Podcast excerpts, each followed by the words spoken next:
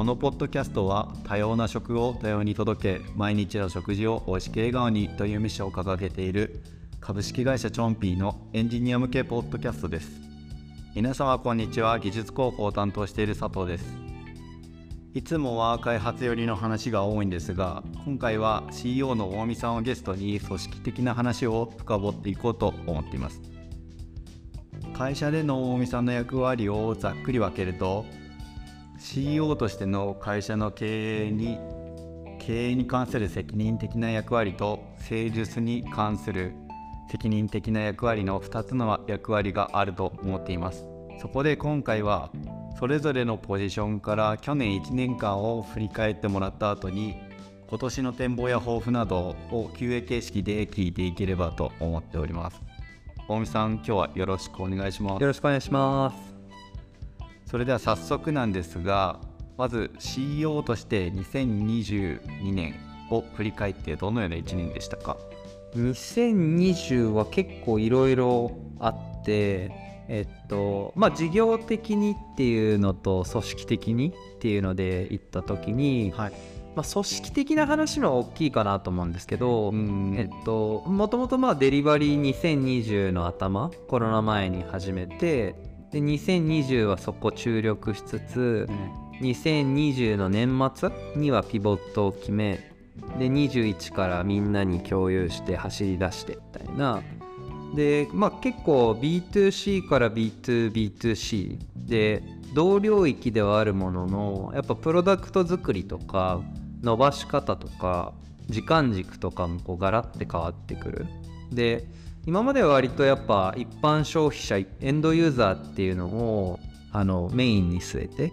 えー、事業作りプロダクト作りするっていうのがあのメインだったんですけどやっぱ今ブランドさん飲食店さんっていうのをメインに据えてっていうところが一番大きいところでで2022の頭からやっぱ結構メンバーの温度差とかあの動きづらさみたいなのがあの個々のメンバーも感じてたと思うし、まあ、あと組織全体でも如実に出てたかなと思って。でそれ一経営者としてもまあ大きい問題だなと思ったんで、まあ、どっかでその組織的にその第二創業こう新しい事業をまあ割と腰据えて伸ばしていく体制っていうのを作んないとなっていうふうに思ってて。でまあ大志さん当然当時だったんであのご存知だと思うんですけど7月のタイミングで全体の3割のメンバーが同時に辞めるみたいなあのイベントがあったと思うんですけど。まあ一般的にはその組織崩壊とかって言われるようなその比率の退職だと思うんですけど、まあそこは結構あのみんなの意思を確認しながらあの今後もやっていくんだっけやっていかないんだっけみたいなのを僕とあと八木さん CTO の八木さん2人であの1メンバーずつ話してで半分辞めるかなと思ってたんですよね正直。ああそうなんですはい。で半分以上辞めるとさすがにその事業の運営継続に支障が出るけど半分まで残ってくれれば多分なんとかなるよねっていう話をうちうちでしててで蓋開けてみたら7割の人は残ってくれたというところがあるんでまあ、そこは結構組織的には当然あの人が辞めるタイミングってあの辛いしこう心がざわつくっていうのはあるんですけどやっぱりこう残るだけの理由が何かしらある人とか、まあ、他と比較検討するっていう中であの今ここにいるっていうメンバーになってからのやっぱまあプロダクト作りとか事業推進のしやすさとかコミュニケーションコストが落ちた感覚っていうのは僕だけじゃなくてみんな感じてると思うしあと実際そのリリースされてる機能量みたいなのも多分3割じゃあメンバー減って3割普通に減ったかっていうと減ってないないしはちょっと増えたぐらいな印象があるんでそういう意味で言うと組織的なその事業のピボット自体2021年あのある種ベータ版は出してるんでやってるんですけどまあ、それに後追いで組織的な第二創業ピボットっていうのをしたっていうのが2022の組織関連でのハイライトかなとは思うんですね。なるほどなるほど。だこのまま話しちゃっていいんですか？あ大丈夫ですよ。大丈夫ですか？で事業の方はえっとそっちも大きい進捗あったなと思っててあのモバイルオーダー中心にあの飲食店さんのデジタルストアフロントって社内で呼んでますけど店頭で行われる顧客体験それに紐づくスタッフ体験っていうのをデジタルで支援しましょうっていう領域においてやっぱこう分かりやすい成功事例っていうのが古典さん中心に出てきたっていうのは一個大きい進捗いや僕らがなんか作ってるプロダクトなんかマクドナルドさんとかスターバックスさんとかああいう大手チェーンで組織力資本力あってっていうところが、まあ、うまくいき始めてるっていうのは当然見えてたもののそれをじゃあもう少し小さいブランド今伸び盛りなブランドさんに使っていただいた時に本当に効果があるのかっていうのは仮説でしかなかったんですけど、まあ、それが特定のまあ条件を満たしていけばあのブランドさんの経営の発展とか継続に分かりやすく貢献できるっていう事例が出てきて、まあ、チョンピーのあのブログとか、まあ、1個分かりやすい事例をいくつか載せてるもんだと思うんですけど、うん、まあ、ああいう事例の仕込みっていうのが、まあ、去年のタイミングでできたっていうのは、はい、まあ、結構まあ第二創業として残るメンバー目線でもやっぱああ少なくとも N イコール1はできたねっていうこれは大きいかなと思ってますね。でもう一つ事業系で言うとやっぱその成功事例も基本古典さんでなんだろうオーナー兼店長みたいなそのエネルギッシュでバイタリティあってお客さんの体験が良くなるんだったら業務が煩雑になっても歯食いしばって頑張りますみたいななんかそういう条件っていうのが裏に実はあったっていうのを気づけたっていうのも結構2022年の大きな学びかなと思って今はあんまりその顧客体験一辺倒じゃなくてスタッフさんの体験これだけ人手も足りない中でスタッフさんの存在とかスタッフさんの UX っていうのがあのまあ車輪あの車の両輪みたいな感じで重要だよねっていうのを気づけたっていうのが大きい、いいところかなと思って、まあ、デリバリーの時も僕ら何回もそこに直面してる？要はそのなんだろ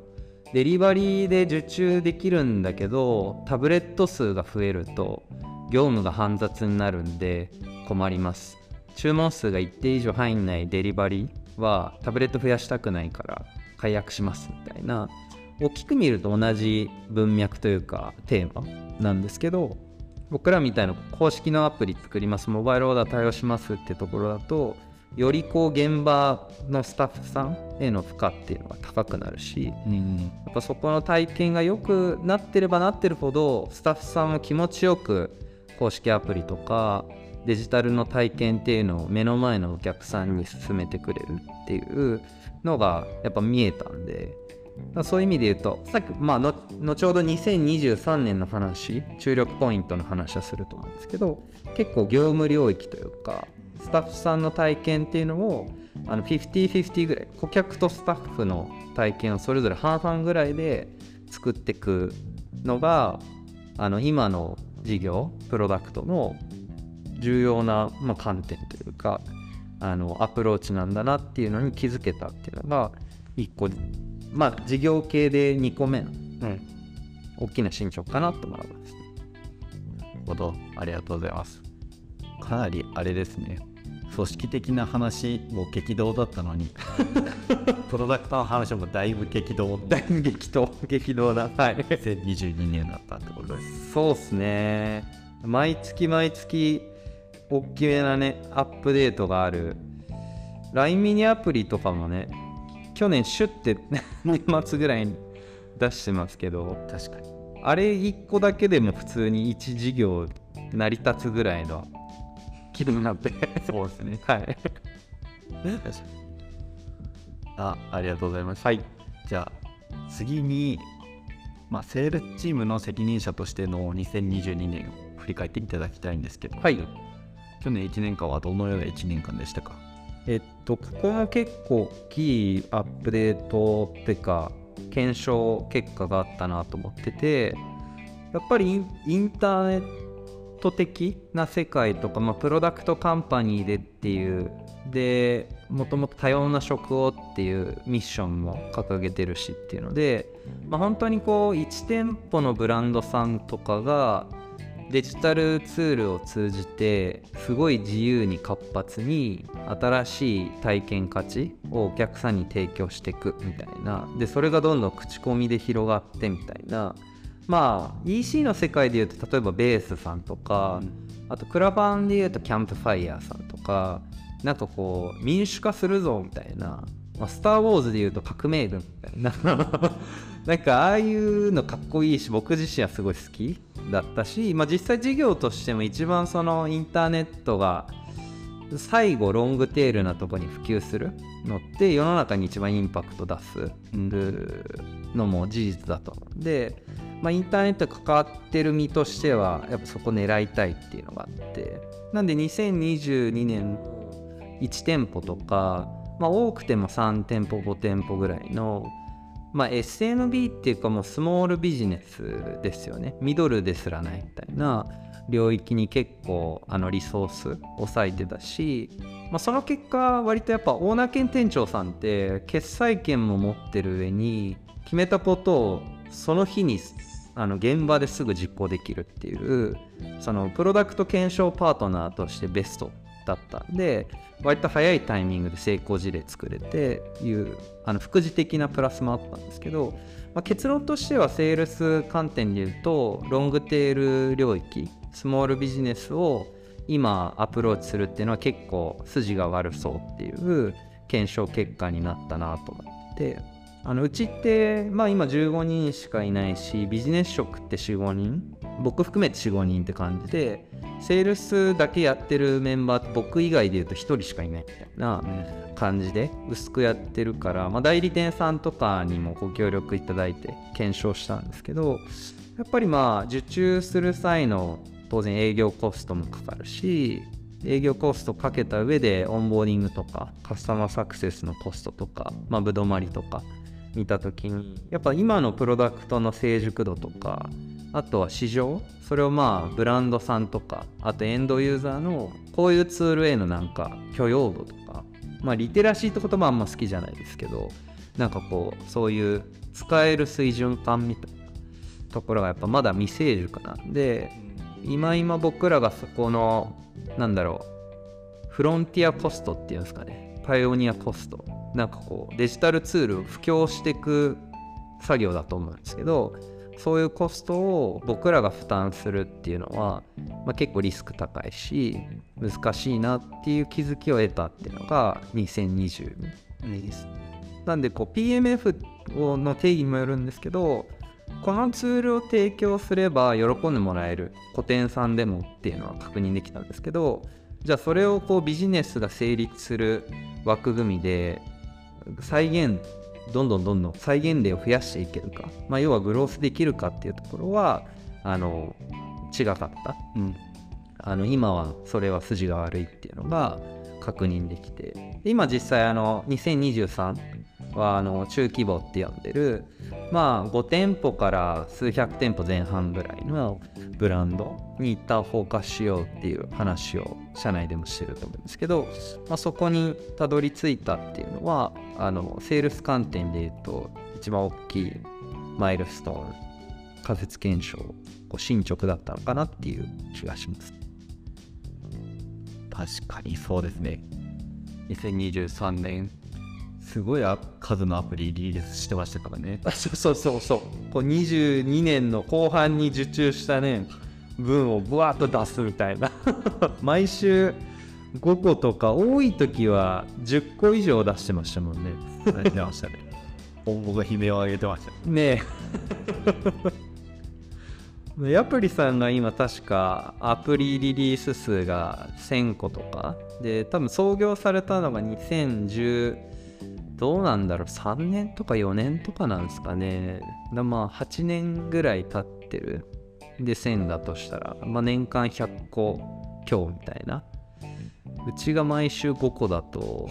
日に250個とかだし10個だと500個なんで。まあちょっと。ちょっとおかしいですまあまあまあそのまあおかしいかわかんないですけどあの圧倒的なスピードでアプリを出したあの瞬間ではあるんですよねそれが分かったことはかなり大きいですよね。はい。なるほど。ありがとうございました、じゃあちょっと次に、まあ、今年についての、はい。まあ、もう3月になってしまった。うんうんうん。ちょっともう4分の1ぐらい過ぎてしまったんですけど、はい。について話していければと思うんですが、はい。まず2023年はチョンピーとして、うん。組織としてうん。会社としてどのような1年にしていきたいか目標や展望など教えてください。はいでやっぱりあの今年にその資金調達しなきゃみたいな話もあったりするのでで今市況もそんな良くないっていうのを踏まえると結構ストイックなあの事業目標っていうのをも掲げて、まあ、それを達成していくっていうのがやっぱすごい重要な局面かなっていうふうに思ってね。っていうのも割とそのプロダクトがこのままその伸ば伸ばせそうとか少なくともこういうクライアント顧客に対して価値を提供できそうっていう、まあ、PMF に近い状態になってきてるからこそ割と継続的に健全に事業運営し続けるっていうのが重要だし、まあ、できるとも思ってるんでっていった時に、まあ、やっぱり今年の、えっとまあ、受注ベースでいいと思うんですけど今年その受注したブランドさんであのまあ1年とかさらに例えば黒点単月黒字できますよねみたいななんかそういうベースラインをあのこのプロダクトとかこの会社って達成できるんですよっていうのをあの持てるか実現できるかっていうのは結構重要かなと。で当然こうスタートアップなんでそのストイックに黒字化してなんかこう利益が薄いんですけど出てますみたいなのでこう上場してもあんまりこう意味がないと思ってるんですけど、まあ、今の市況ってあのそういう大きいなんだろうスタートアップとしての生き様よりもやっぱこの厳しい局面をしっかりストイック筋肉質にあの生き残るっていうことが重要だと思ってて。でやっぱここって事業の特性にもよると思うし僕らが対象にしてる飲食領域っていうところにもあの関連してると思うんですけどもともとなんかデリバリープラットフォームみたいに割とその C 向けで反則ドリブンである程度マーケットシェア取っちゃうと、まあ、それ自体がネットワーク効果が緩く効いてあの競争優位になりますみたいなあの事業モデルだと先に激しく踏むっていうのが、あの意味があると思うんですけど僕らが今やってる、まあ、 vertical SaaS 呼ばれる領域だと思うんですけど結構機能数も多いしあの顧客もセグメント分けするとかなり細かくセグメント分けできるし同じセグメント内でもなんかオペレーションの癖というか揺らぎがあってなんか微妙にこうしてほしいですみたいな、まあ、細かい要望っていうのがあの無限にあるみたいな領域って、まあ、結構やっぱりあの着実にプロダクト改善し続けているプレイヤーっていうのが、まあ、5年後とかもう少し長い10年とか見た時にやっぱりあの一番いいポジションというか世の中にインパクト出しうるポジションにいるんじゃないかなっていうふうになってるんでなんでそういうのを考えるとあんまりこう資本市場のそのあの揺れ動きなんかこう景気がいい悪いみたいななんかそういうものよりももっとこうファンダメンタルな基礎っていうのをしっかり持っておいて、まあ、仮に景気がそんな良くないいい状態でもあのそんなにこう体制としては大きくない状態でもそのまままあ事業が継続できるしプロダクトも着実にアップデートできるっていう、まあ、そういう条件そういうなんかこう切り札を持ててるかどうかすごく大きいなと思ってる。でやっぱ飲食の領域ってそんなにこう利益率が高くないんであのクライアントさんも。だから1店舗1ブランドからすごいこう粗利をバンってもらえるかっていうともらいづらい、まあ、逆にその日頃僕らも飲食店で普通に自分のサービス使える。その B2B2C サービスなんだけどあの日頃使いうるっていうあの良さもあると思ってるんで、まあ、そういうこう領域とか事業特性とか踏まえると割とこう長期戦に耐えうる、体質になっておく。それはこう財務的にも組織的にもあのプロダクト的にもっていうのが重要かなっていうふうに思ってるんで、まあ、そこをあの達成したいなっていうのが2023年の会社としての目標かなと思いましたね。うん。なるほど。ありがとうございます。では最後になってしまうんですけど、最後に、まあ、セールスチームとしては2023年どのような1年にしていきたいですか？そうですね。もうさっきの話とかなり連続するんですけどやっぱこう黒字化していくぞみたいなのってそもそもやっぱり1店舗からいただける粗利まあ言うて限度がある。